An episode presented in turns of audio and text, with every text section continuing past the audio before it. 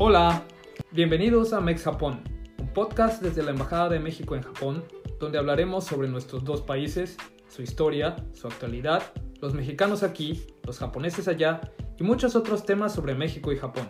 Acompáñenos.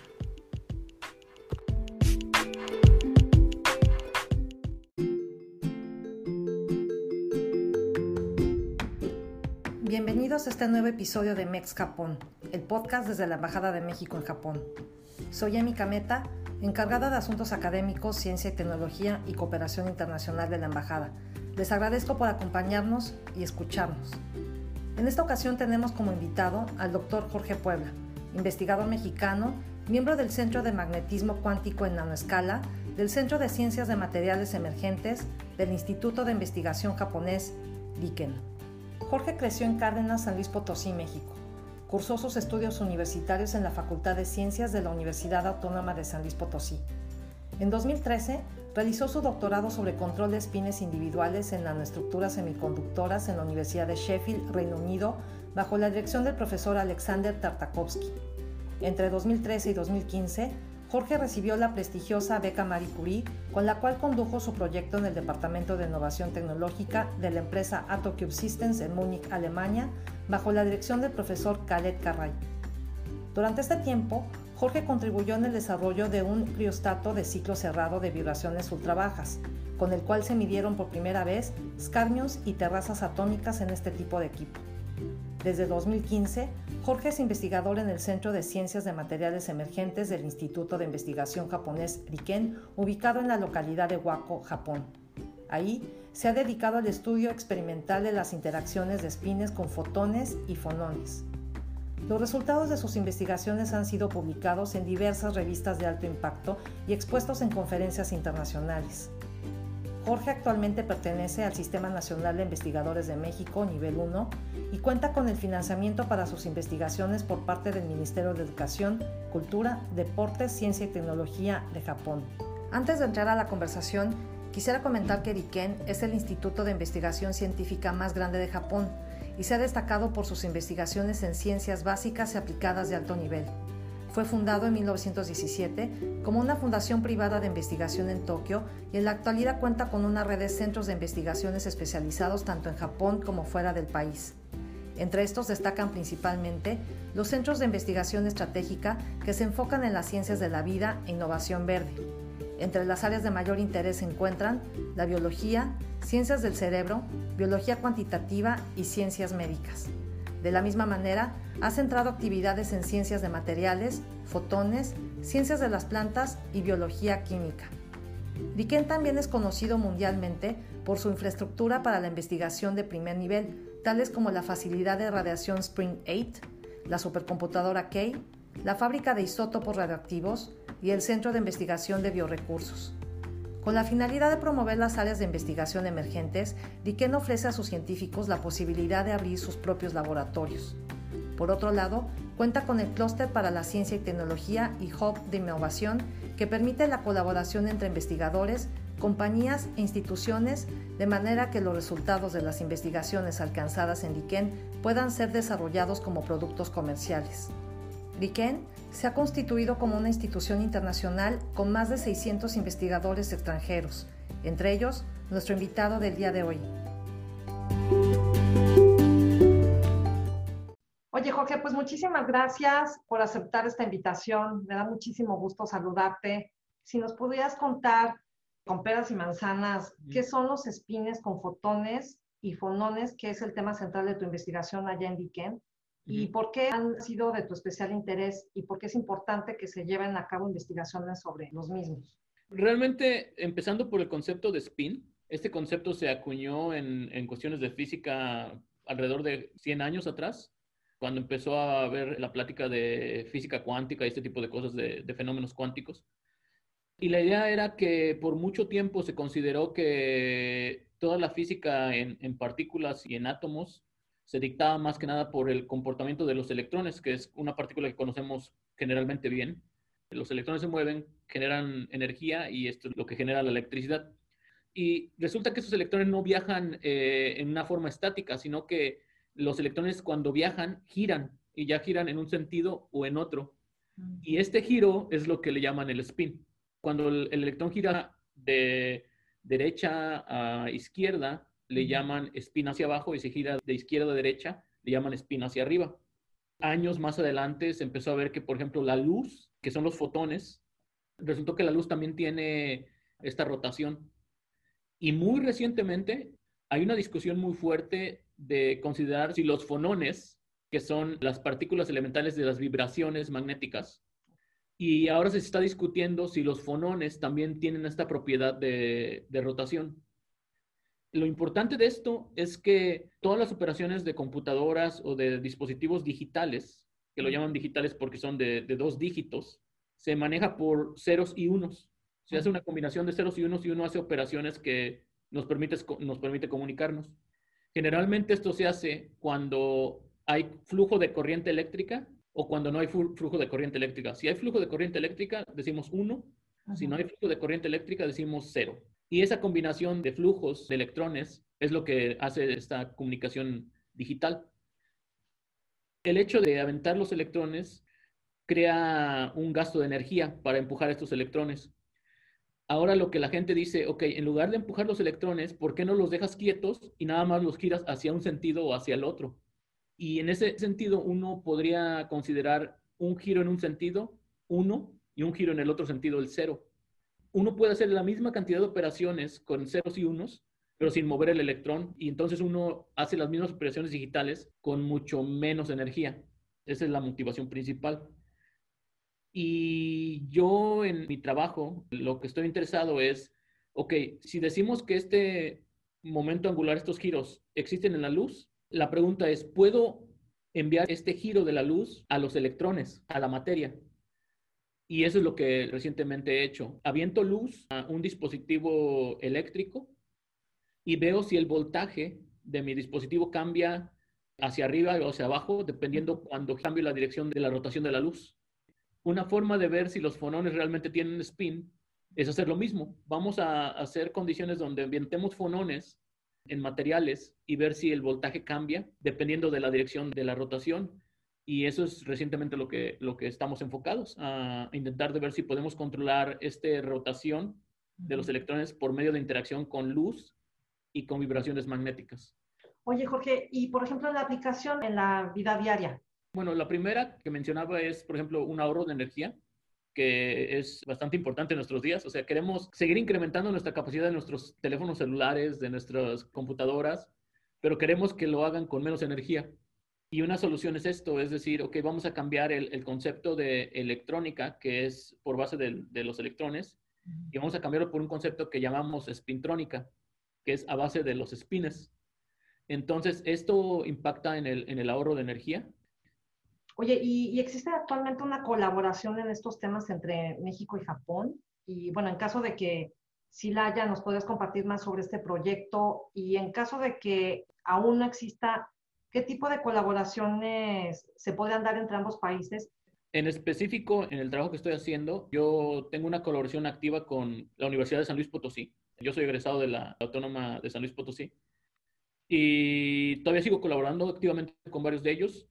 El año pasado, no, de hecho en diciembre, casi un año, un año atrás, diciembre de 2019, publicamos un artículo con, con, la Universidad Autónoma de San Luis Potosí eh, en temas estos de, de, materiales que pueden generar este tipo de interacción entre, entre spines y órbitas de, de electrones.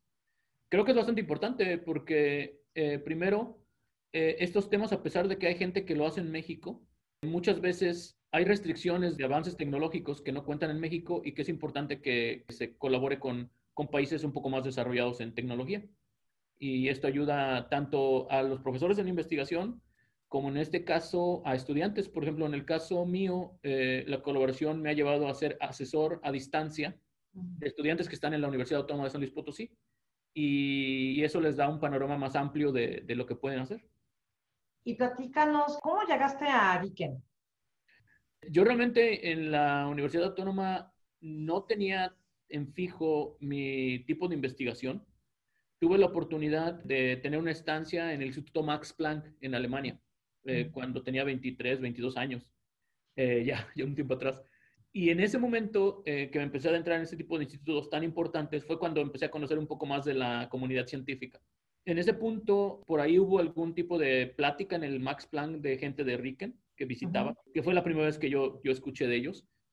Y después me di cuenta que, de hecho, Riken es el equivalente del Max Planck en Japón. Es muy, muy, muy similar. De hecho, Riken y el Max Planck tienen colaboración muy fuerte. Hay un laboratorio de Max Planck aquí en Riken y el Riken ya tiene también eh, laboratorios en, en, Alemania con esa colaboración tan fuerte. Y, y, bueno, después de eso, de mi primera visita en Alemania, este, me, me, entró la cosquilla de la investigación y de, y de la experiencia en el extranjero. Hice mi doctorado después en Inglaterra, en la Universidad de Sheffield, y después de ahí me moví de regreso a Alemania, a una empresa de nanotecnología. Y en esa empresa de nanotecnología, en uno de mis viajes de negocios, me encontré en el mismo lugar con el que ahora es mi jefe aquí en, en Riken. Resultó que los dos visitamos por una semana un laboratorio en Reino Unido, de hecho, yo visitaba como miembro, miembro de la empresa en Alemania, en Reino Unido, y él visitaba como colaborador de ese laboratorio. Y como visitante los dos en esa semana compartimos oficina por una semana. Y en, en, esa semana pues platicamos mucho de lo que hacíamos, de nuestros intereses. Y me dijo, mira, yo estoy iniciando un proyecto nacional en Japón y creo que tu perfil va muy bien con este proyecto. Este, si te interesa, voy a regresar en Japón a dos, en dos semanas. Te podemos hacer una entrevista en línea y platicar con mis colaboradores. Y si te interesa, pues vemos qué, qué pasa, ¿no? Y bueno, este, así fue como, como obtuve mi, mi posición en, en, en Japón. ¿Cómo es la vida de un científico ahí? ¿Qué es lo que más disfrutas en, tu vida cotidiana en el laboratorio, en el campus y, y qué continúa siendo un reto a pesar de, los seis años que llevas allá? Disfruto mucho eh, trabajar en Riken. No estoy seguro qué tan diferente sea en, otros institutos en Japón o universidades, pero en cuestión de investigación experimental, yo le digo a mis colaboradores que Riken es como Disneyland, Disneylandia para, para un experimental. O sea, es increíble o sea, la cantidad de equipo que uno tiene para hacer experimentos la flexibilidad que uno tiene para hacer experimentos creo que no se encuentra en otra parte del mundo. Uno no tiene excusa para, para falta de equipos este, en cuestión de, de, sus experimentos. Eso es muy, muy importante. El resto cabe en uno si, si hace el esfuerzo por salir adelante o no. Pero la, la, infraestructura existe y eso es, eso es muy importante. En el plano profesional, eh, ¿qué cualidades consideras eh, desarrollaste durante tu formación en México, en la Autónoma de San Luis Potosí, y que ello te ha pues eh, permitió desarrollarte favorablemente en Diken. Como lo comentaba, parte de mi formación, que es parte del plan de la Facultad de Ciencias en la Universidad Autónoma de San Luis Potosí, fue en la carrera que fue la que estudié yo como ingeniero físico, realmente es, es el nombre de la, de, la, de la carrera. Ahí tenemos, de hecho, la oportunidad de hacer varias de las materias de nuestra carrera en un instituto de investigación que era el Instituto de Investigación en Comunicación Óptica, el que, el que comentaba que todavía tengo la, la relación. Uh -huh. Y creo que eso me ayudó mucho porque a los 20 años empecé a tener eh, materias, pero dentro de un instituto de investigación. Inclusive teniendo materias eh, ahí, el día a día yo veía investigadores caminar, yo caminaba los pasillos y veía los laboratorios, un contacto más directo en una edad más temprana con uh -huh. lo que es la vida de un investigador. Entonces eso, eso creo que, que, me formó mucho el interés y también mucho la experiencia, un poco en ese caso indirecta todavía, de la investigación. Creo que ese es un, un buen, un buen punto que podría ser replicado por otros, otras carreras o otras universidades. Es decir, a una cierta, cierto grado los estudiantes, vamos a decir los, últimos dos años o algo así, deberían de tener un acercamiento eh, más profundo con, con, con centros de investigación de las universidades. Oye, este, regreso un poquito a, a Diken. Tú que has estado ya varios años allá, ¿has podido identificar alguna buena práctica, alguna iniciativa o programa que consideres sea como muy propio de Diken y que consideres se podrían llevar a cabo en los centros de investigación científicas en México para mejorar el ambiente de la investigación y, el alcance de resultados? Sí, mira, eh, no estoy seguro si esto existe allá en México, por ejemplo, en el Sinvestab tal vez existe, pero una cosa que me llama mucho la atención es, en Riken no se dan grados académicos, es un centro de investigación puro, pero se reciben estudiantes de las universidades. Básicamente estos estudiantes hacen sus proyectos de investigaciones en Riken con investigadores de Riken y existe, Riken tiene apoyos para este tipo de proyectos. Entonces, eh, eh, por ejemplo, esto, esto es muy interesante por, por eso lo que comentábamos, que es interesante que gente joven se acerque a la investigación a temprana edad y también que haya este tipo de apoyos. Por ejemplo, pensaría que si hay institutos en México y que tuvieran este tipo de apoyo, decir, vamos a darle, no sé, 5 mil pesos, 10 mil pesos a, un estudiante para que venga de la universidad dos, tres días a la semana o algo así a un instituto puro de investigación en México y empieza a adentrarse en este tipo de proyectos. Eso desde joven empieza a, funcionar bastante. Yo mismo tengo la responsabilidad ahora de tener, por ejemplo, al momento dos estudiantes de la Universidad de Tokio y también es muy fructífero para los investigadores. Nos adentra un poco a la cuestión de educación, que siempre es importante. Y la segunda es realmente esa interacción de discutir con un, con un estudiante también a uno lo ayuda a pensar un poco mejor. O sea, uno tiene que, que adaptar cómo transferir su información a un estudiante y eso uno mismo se retroalimenta. Entonces, yo creo que es una forma de, avanzar la ciencia y de ayudarnos mutuamente que es bastante interesante. Oye, Jorge, y una curiosidad que me surge en estos momentos es, ¿hay algún día que Riken abre sus puertas a la comunidad, al público en general, y que los niños y los papás y todas las personas que estén interesados y que tengan curiosidad de ver, puedan ir a visitar y conocer las instalaciones, platicar con ustedes? Sí, claro, claro. De hecho, eh, Riken ahora está muy enfocado a eso. Realmente no estoy seguro cuántos días, estos le llaman los, Open Day, que son estos días abiertos al, público en general. Hay por lo menos dos que ahora recuerdo. Es cuestión de visitar la página de Riken, eh, ahí se, se, informa comúnmente. Ahora por lo de la pandemia me imagino que, que, no, va, no va a ser el caso, pero cada año hay dos. Uno sé que es muy cercano las fechas de, del Sakura, abren ahí al público, hay demostraciones en los laboratorios. También frecuentemente investigadores ya expertos eh, con mucha experiencia en Riken acuden a estas escuelas primarias a dar pláticas. Riken está muy, muy abierto. De hecho, creo que es parte de un poco del, del incentivo del gobierno que pide a los institutos nacionales hacer este tipo de actividades.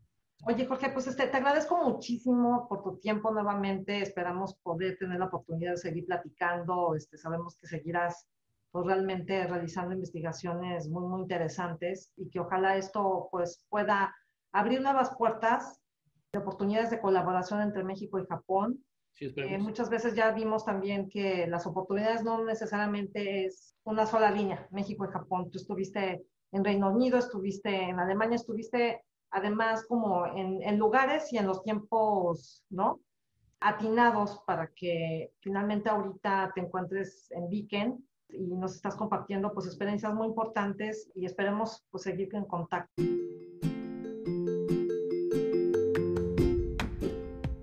Muchísimas gracias nuevamente Jorge por compartirnos tu tiempo y experiencia para esta entrevista. Sin duda, la ciencia de materiales emergentes se trata de una de las ciencias del futuro y áreas de gran potencial de cooperación entre México y Japón. Investigadores como Jorge se encuentran ya abriendo un muy importante camino para la siguiente generación de jóvenes ingenieros mexicanos que busquen incursionar en esta área. Concluimos aquí este episodio de nuestro podcast Mex Japón, mas esperamos continuar conversando con los varios mexicanos que se encuentran en Japón y están dejando huella en el mundo de la ciencia, tecnología e innovación. No dejen de escribirnos sus comentarios, sugerencias o preguntas al correo electrónico de la embajada infojpn.sre.gov.mx y si les ha gustado el programa, apóyennos dando like, siguiendo el podcast en Spotify y compartiéndolo con todas las personas interesadas en la amistad entre México y Japón.